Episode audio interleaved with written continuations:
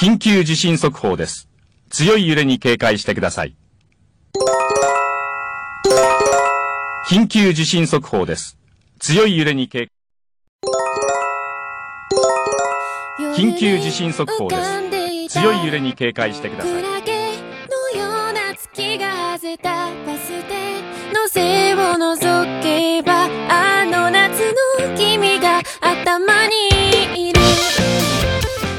Hola, hola, hola, soy Juan Juan Acajod. ¿Y qué escuchamos hace un momento? ¿No? ¿Qué es ese sonido que, son, que, que, pasó eh, en el audio antes de comenzar el programa? Es el que nos asustó el día 13. sí, el día 13 hubo un terremoto, un terremoto en Fukushima. Eh, fue de 7.3 grados. Acá se sintió fuerte, estamos en Saitama. Estamos en Saitama y se sintió bien fuerte se asustaron todos en casa. Y la hora también, ¿no? Eran las 11, 11 y media de la noche, creo. Pero bueno, soy Juan Juan Nakajodo y este es Japón sin censura podcast y hoy vamos a hablar de los terremotos en Japón.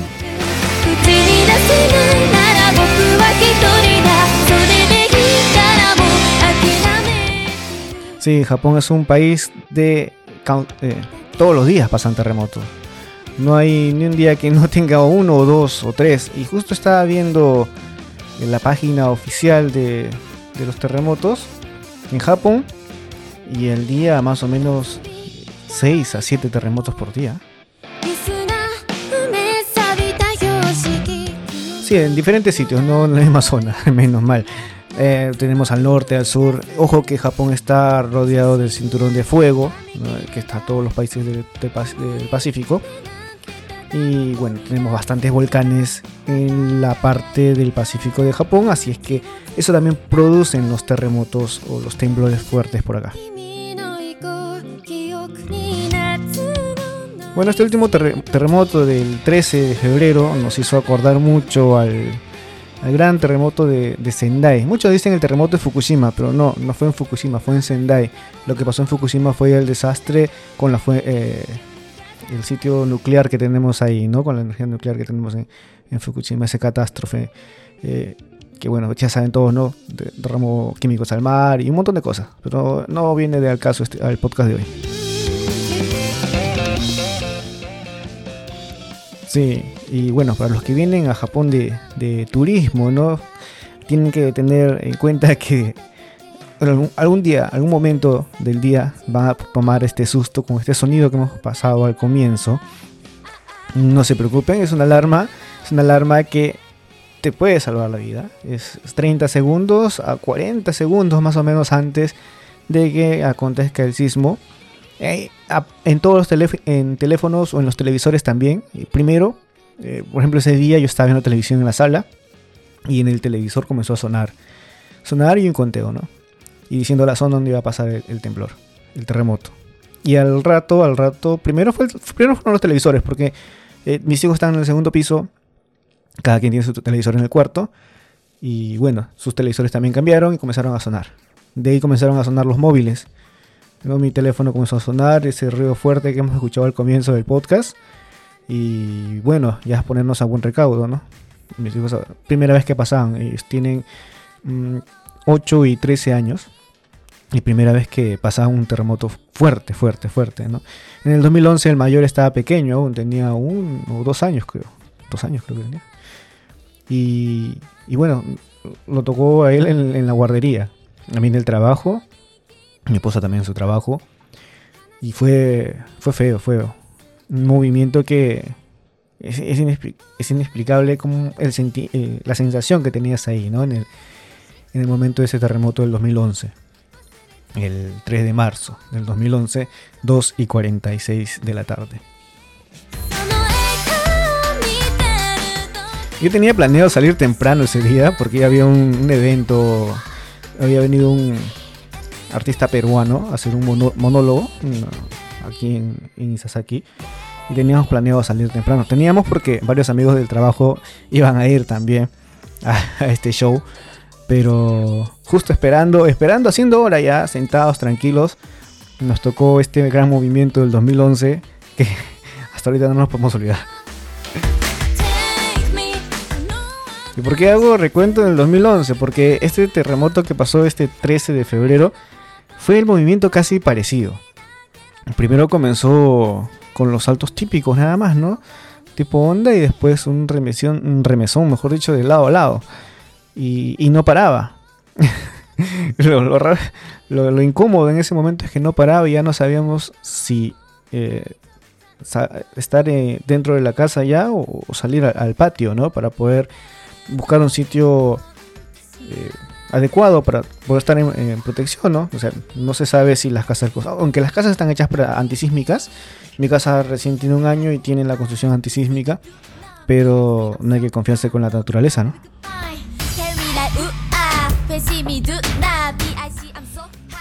Y menos mal que pasó, bueno, la familia llamó, todas las familias llamaron para ver cómo estamos.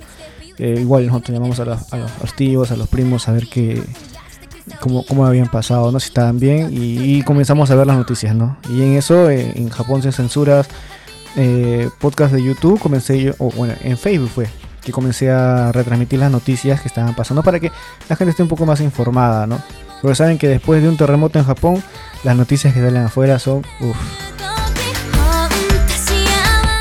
no sé si sus, traductores que tienen en redes eh, no entienden el idioma o sensacionalismo, ¿no? Las cosas que hacen por vender, no saben que atrás de esa noticia, de las personas que leen esa noticia, hay familias preocupadas porque tienen primos, eh, amigos viviendo acá en Japón y se asustan, ¿no? Con el caso de mi abuela que está en Perú, que se asustó muy feo por ver una, una noticia en un periódico que no tenía nada que ver y con fotos que ni siquiera eran del sitio y ni del año. Pero bueno, hay que tener un poquito de, conciencia para poder informar las cosas que pasan en Japón y no dejar preocupadas a las personas, ¿no? Uno no sabe cómo pueden reaccionar al otro lado, y que si tiene alguna enfermedad o algo y pueda eh, ponerse en dificultad su salud, ¿no?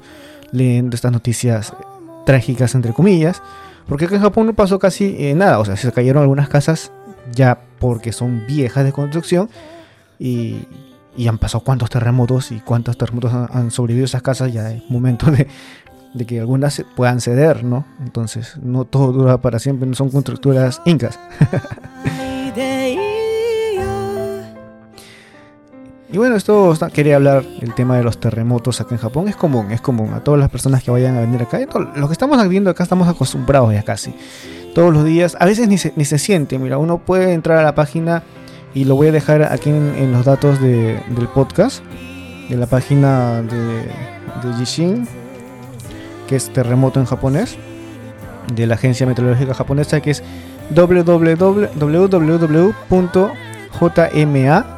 www.jma.go.jp. Esta es la página oficial de la agencia meteorológica japonesa, donde te pasa todos los temblores que pasó en el día, en el mes, en el año. Y por ejemplo, ahorita lo abierto, hoy día estamos eh, lunes 21. Sí, supuestamente tenía que salir el podcast este, este domingo. Estaba ocupado. Era cumpleaños de mi abuelo. Eh, pero son las 9 y 59 de la mañana y de aquí a poco lo subo el podcast, que es cada domingo. Bueno, lo bueno mío es que yo estoy lunes, pero todavía, todavía ustedes están domingo. Así que para ustedes es domingo todavía el podcast de hoy. Y a las... eh, estamos 2, estamos febrero, mes 2, día 21. Bueno, para ayer. A las 11.31 fue el último temblor que pasó. Fue a 10 kilómetros de profundidad, magnitud de 2.5. Esto fue al lado sur japonés. Y si uno busca en la página vas a encontrar todos, por ejemplo, el día de ayer, eh, los más fuertes. ah, Puedes sacarlos por los más fuertes y después por todos los que han pasado, ¿no? Lo de gran intensidad, pues más o menos de 5, 4.7 grados, ¿no? Eh, desde el 15 al 20 hay 1, 2, 3, 4, 5, 6, 7, 8, 9, 10, 11, 12, 13, 14, 15, 16, 17 temblores fuertes. Y ojo que no estoy contando los leves. Ajá. Así es que si vienes a Japón, ten en cuenta eso, ¿no? Que te vas a asustar. ojo, no, no, te- no, o sea, te vas a asustar con el movimiento, ¿no? Pero hay que saber que sí están, eh, los edificios están preparados para los terremotos. Las casas también, eh, los locales, los centros comerciales. Así es que por esa parte eh, hay, hay muy buenas construcciones en Japón que, que nos salvan hasta ahora de estos terremotos, ¿no? Aparte, aparte que vas a tener eh, monitoreado mediante todos los sensores que hay en el mar, en tierra, eh, si es que hay algún movimiento, esto un movimiento fuerte, ¿no? Es, creo que se activan arriba de 7. Estos se activan y mandan la señal a todos los televisores, radios, eh, teléfonos que haya. Automáticamente, este no registrado en Japón, creo que es así. Mi teléfono suena y nunca, nunca he registrado el teléfono, suena de, por sí. El televisor también. Eh, esta señal de aviso para que te pongas a buen recaudo mediante un terremoto. Bueno, este es el tema de, hoy, hablando de los terremotos de Japón, así es que eh, es común acá, es común acá, no se asusten.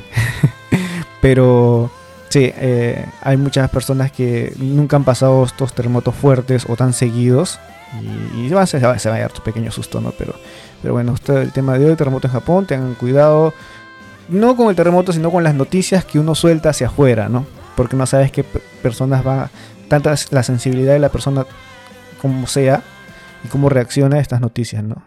No, no muchas noticias fake. En este tiempo que he estado viendo noticias de Japón dichas afuera, la mayoría, eh, lamento decirlo, pero son puro fake que sacan, ¿no? No sé si es para que tengan más eh, visitas, para que llegue, no sé, muy amarillistas, ¿no? Y bueno, eso no se trata este podcast, se trata de decirlo tal y como son, por es Japón sin censura. Así es que gracias por escucharnos y nos estamos encontrando el próximo podcast. A ver, hablando de, de qué tema, no sé. Ah, ojo, estoy subiendo videos, me estaba olvidando, estoy subiendo videos a YouTube en la página de eh, Nakajodo Photographer, de sitios donde voy a tomar fotografía. Eh, así es que, bueno, todos los videos son en primera persona. Bueno, cuando estoy llegando y muestro los sitios, todo, una pequeña historia del sitio. Y después ya todo es eh, cámara primera persona y ven lo que yo hago en todo el día. Estoy con mi cámara fotográfica haciendo estas fotos de Japón. Así es que les invito a seguirme en, en Photographer. Va a estar también el link en la descripción de este podcast. Así es que gracias por acompañarnos. Nos encontramos el próximo domingo. Chao, chao.